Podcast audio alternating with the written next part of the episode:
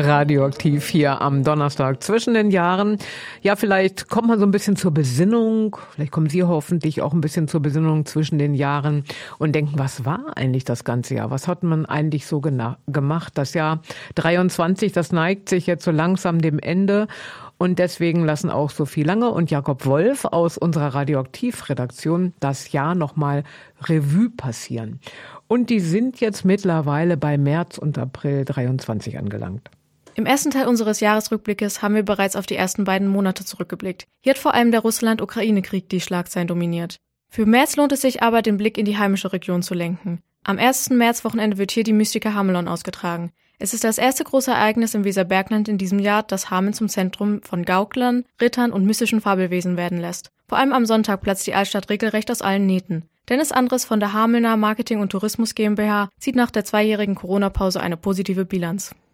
Ja, sehr gut. Also die Mystica ist ja wirklich ja jetzt schon über ein Jahrzehnt ein Bringer in Hameln und selbst nach der Corona-Pause lief das wieder gut an. In diesem Jahr war es ja fast wieder auf dem Vor-Corona-Niveau, wobei ich sagen würde, also vor Corona hatten wir immer so über 100.000 Besucher. Dieses Mal waren es so 85.000. Und es hat der Veranstaltung eigentlich gut getan, weil noch voller hätte ich es gar nicht haben wollen. Ne? Man kam ganz gut durch, war eine schöne Atmosphäre. Und ich glaube, das ist auch eigentlich generell das, was zählt. Ne? Wie gut ist es für die Leute, wie schön nehmen sie es wahr und welche Geschichte erzählen sie zu Hause.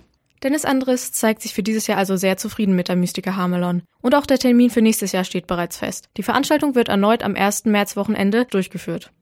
Im April ist dann der rechtliche Rahmen für die Corona-Schutzmaßnahmen ausgelaufen. Nachdem zuvor bereits ein Großteil der bundesweiten Vorschriften gelockert worden war, werden mit dem 8. April zu guter Letzt die FFP2-Maskenpflicht für Besucherinnen und Besucher von Pflegeeinrichtungen und Krankenhäusern sowie Patientinnen und Patienten in Arztpraxen und medizinischen bzw. therapeutischen Einrichtungen aufgehoben. Damit sind alle staatlich geregelten Corona-Schutzmaßnahmen weggefallen.